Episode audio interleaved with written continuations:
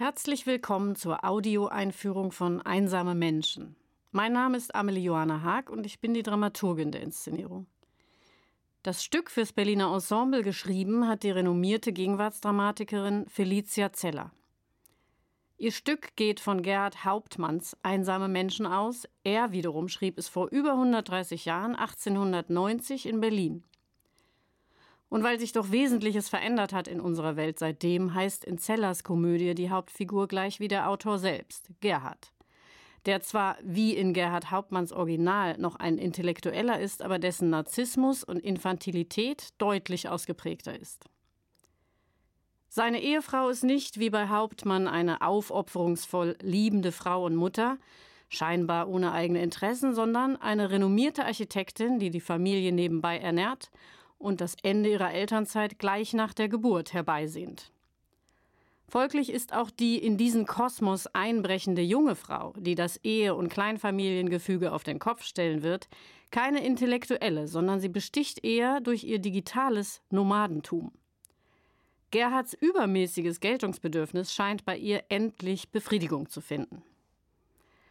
Zellers Zentrum des Stücks ist also kein Abgesang mehr auf die bürgerliche Ehe wie bei Hauptmann, sondern vielmehr entlarvt es den Realitätsverlust einer wohlstandsverwahrlosten Gesellschaft, die Unvereinbares miteinander vereinbaren will. Zum Setting von Zellers Stück.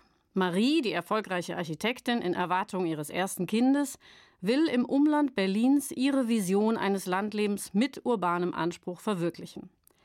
Eine sanierungsbedürftige Villa am See, nur 40 Minuten mit der S-Bahn zur Innenstadt, soll zum internationalen, nachhaltigen Coworking und Co-Gardening Space umgestaltet werden.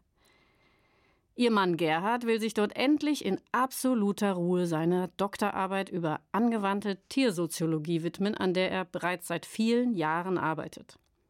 Seine Mutter Erika zieht gleich mit ein, um die Kleinfamilie mitsamt einer speziellen Heilmethode des sogenannten Rugelns zu unterstützen.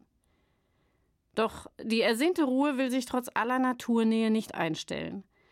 Das Neugeborene schreit unablässig, ein alter Freund, der Umweltaktivist Bölsche, sucht Obdach, weil er wohl während eines AktivistInnen Waldcamps vom Baumhaus gefallen ist.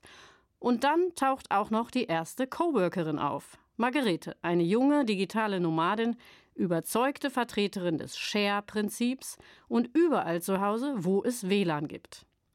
Nur gibt es in der Coworking Villa noch immer kein WLAN und wie sich herausstellen wird, lässt sich das Prinzip Share auch ziemlich verschieden auslegen.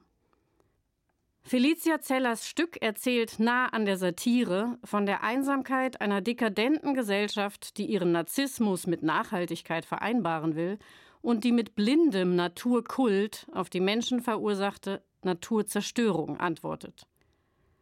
Um sich selbst Kreisende, die rastlos aneinander vorbei monologisierenden Etwas, spricht pausenlos durch sie hindurch.